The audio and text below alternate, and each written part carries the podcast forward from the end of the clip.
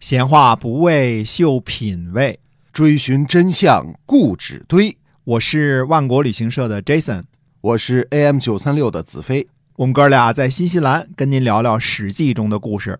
各位亲爱的听友们，大家好，欢迎呢继续收听《史记》中的故事，是由新西兰万国旅行社的 Jason 为您讲的。那么我们今天呢继续书接上文。嗯，是的。那我们上次呢说到齐桓公啊，那么在公元前六百七十九年的时候呢，呃，召开盟会，齐桓公呢开始称霸。呃，那我们就说说春秋时期最主要的政治形式，或者叫做政体，呃，就是所谓的霸主政治。呃，霸主政治啊，就是在呃西周被灭之后，天下呢。等于失去了王室的这个制衡，各个诸侯国呢就开始大乱。前面我们都说过啊，这个乱了一圈了啊。哎，啊，那么齐桓公呢，呃，实际上是用霸主政治呢替代了原来的周王室的这种王室政治，或者通俗的说呢，呃，原来是老爸当家，现在是老爸退休了，只是名义上的家长，户主还是他，但是变成老大当家了。哎，老大呢？呃，必须这个怎么说呢？呃，必须拥有兄弟们都服气的武功，呃，老大呢还必须能够拥有呢尊奉周王室的这个名义。嗯，这两点呢是成为霸主的先决条件。第一呢，名义上要尊奉王室啊，哎，要有这个给老爸这个留这个家长的面子。那第二点呢，自己呢，呃，手劲儿还得大，就必须得有武功，就是有有德行有才能。对，这才行的，主要是指的军事才能啊。嗯嗯，呃，老大当家呢，这个就要维护周礼，维护秩序，呃，这个尊王啊，攘夷，就是呃尊奉王室，呃打夷狄。当然呢，老大当家也不是白当的，各个诸侯啊，这个享受这个联军武力保护呢，就要负担军费，得交保护费。所以这个，呃，得交钱儿，还是得交钱儿。对哎，一定军饷得有人出是吧？哎，对，霸主的一项任务呢，就是让各个诸侯呢尊奉王室，维护这个名义上的元首的至尊地位。但是实际上呢，自己呢是占据了这个实权的地位，成为了不是元首的元首了。嗯，这个职位呢，不但有实权啊，可以调动天下诸侯的兵力，谁敢不听就打谁啊！嗯以武力为后盾，维护呢本来应该是周王室来维护的天下的这个秩序，而且呢，它有个名号，而且这个名号是天子封的，叫做伯侯。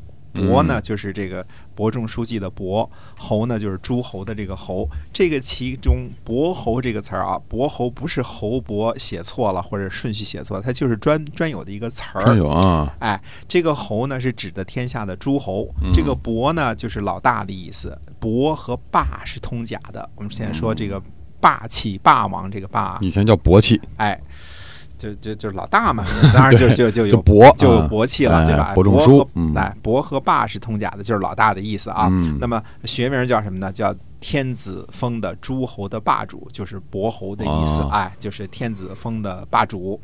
呃，其实呢，就是老爸认可的老当家老大，就这么个意思啊。嗯那那你如果我们看后世的话，后世像日本的幕府将军制度啊，呃，简直就是我们这个春秋时期霸主制度的一个重演。嗯啊，特别是到了这个德川幕府的这个时候啊，哎，那简直就是中国春秋霸主制度的照抄了。因为呃，成了征夷大将军之后的德川家康呢，他并没有把各个大名都给灭了，嗯并没有把所有的诸侯都给灭了。那么大部分的诸侯呢，还是这个照样的该怎么着怎么着。呃，当然他把主要的灭了，他把这个丰臣秀吉，包括丰臣秀吉的儿子给灭了，因为这是祸根儿嘛。这以前丰臣秀吉是天下人，天下人，天下第一人的意思啊。嗯而且是关白，那不把他这个灭了之后，到底谁是天下人，这是嚼齿不清楚。那德川家康成了这个征夷大将军啊，当然说起来这还是篡改族谱得来的啊，他他不是这个这个血脉的，因为他对征夷大将军有这个血脉上的要求嘛。嗯嗯，那之后呢，也是各个大名和平相处。啊，虽然是幕府将军统治天下，所以他这种制度，那就是中国春秋制度的这种这种霸主制度的这种照抄。嗯它跟齐桓公、晋文公那时候的这个霸制霸主制度啊，没有什么呃，没有什么本质上的分别。啊，正义大将军，对吧？就是嗯这这么一个这么一个这种幕府，一直到这个后来，直到什么时候？直到这个明治维新，在日本才推翻了。哎但是我们春秋时期呢，就这种霸主制度，就是春秋已经出现，哎，对，嗯它是它是完全几乎是完全一样的啊，这种体制是照抄的。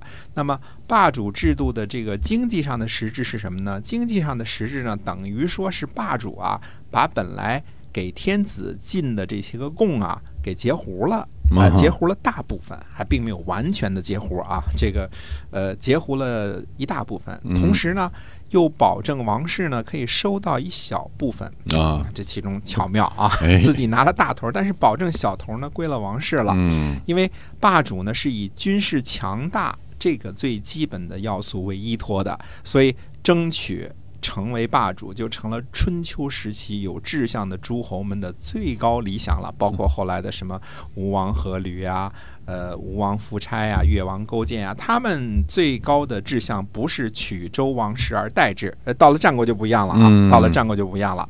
那么他们最高的理想是做霸主，这包括特别典型的例子就是，呃，这个吴王阖闾和吴王夫差这父子俩，就是就是诚心的这个就想做这个霸主这个位置，嗯。哎，这就是已经是呃诸侯能够达到的最高的政治地位了。那么，就是霸主，哎，嗯。周王室呢，躲在这个霸主政治的体制之下呢，其实反倒安全了啊，比原来倒安全了。这枪打出头鸟嘛，对吧？嗯等于说周王室一直延续，霸主呢换了好几届了，实际上每个人呢都来尊奉王室，变成说，哎，反倒安全了。他这个呃霸主这个制度的奥妙啊，它这个独创性就在于什么呀？他给了王室一个和他实力相当的一个位置，保住了王室的面子，呃，而且呢维护了西周以来的正统的这个延续性，同时呢也让王室得到了一些个实惠，并不是完全就是一分钱不给了啊，嗯还有一些个实惠。实惠因为霸主呢过水之后的供奉呢，他总比没有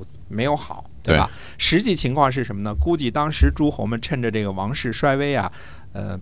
假装把这个该进贡这事儿呢就给忘了，嗯忘性比较大嘛，哎是吧？容容易出去的时候容易忘啊。你看这个借钱的跟还钱的，那个欠钱欠人家钱那个时候经常忘，他老忘啊，他老想不起这事儿了哎，，被欠的那个通常都忘不了。对 你还欠我一块钱呢啊，哎老记着这事儿。，对，哎，所以齐桓公和管仲呢发明的这种东西呢，他就趁机呢填补了这个政治空白，嗯等于说这个中间有个真空，原来啊就说不清道不明白的。而且呢，呃，一方面呢有王室的正式的这个封赐啊，这个你是。伯侯对吧？诸侯之伯就是诸侯霸主的意思啊。同时，另一方面呢，他又成了呃周王室名义之下的天下第一人，就和和周王室一样呢，等于说齐桓公呢也是又有面子又有里子，他等于王室之下的第一人啊，嗯就这么个意思啊。他呢也有面子，呃，也有里子。那么同时你说这个王室也合适了，这个呃这个齐桓公也合适，那是不是天下诸侯都吃亏了呢？呃其实也未必这事儿啊，这个诸侯们呢，虽说是这个按时进贡了啊，嗯把进贡这事儿给想起来了，这记性恢复了啊，但是毕竟呢，大家进入了一个共同体，找到了组织。原来没有霸主的时候啊，你也可能受邻居欺负，对。对吧？因为邻居嗯打架也、也不也也不会对也会打，嗯。这这常有的事儿、啊。该打还得打啊。哎，，邻里关系都处不好，嗯，嗯，是这样，但是但是呢，现在呢，进入了一个共同体，找到了组织，找到了秩序，呃，那呃，霸主呢虽然挺强大的，但是霸主呢也不是整天欺负人，都是嗯。按照统一的这个周礼这个制度大家来执行的，又不是整天欺负人。那么从实力和势力上来讲呢，还是大家组成一个共同体比较踏实，大家有一点秩序，有点说说法啊，这个比较的比较的踏实。呃，其实到了现在，我看也一样，嗯，北约、对华约、东盟、阿盟，是不是？大家嗯。都得拉帮结伙，拉帮结伙呢，大家有一个哎、共同的一些个秩序，有有一些个说道，我哎。们一二三四，按照统一二三四一行为规，范哈，哎，对。那这样呢，既这个接受了保护，同时呢又交点份子钱，嗯，这是这是我们说这个霸主制度的第一点啊，就是是个里子和面子，对于周王室、对于霸主、对于天下诸侯都合适的一件事儿。嗯好，那么霸主政治呢，第一先讲到这儿。那么下次呢，我们跟大家分享霸主政治的其他的内容。好，今天我们史记中的故事啊，就先跟您聊到这儿啊。那么感谢您的收听，也希望您能把我们的节目呢，哎，推荐给您身边的亲朋好友。好，我们下次节目再见。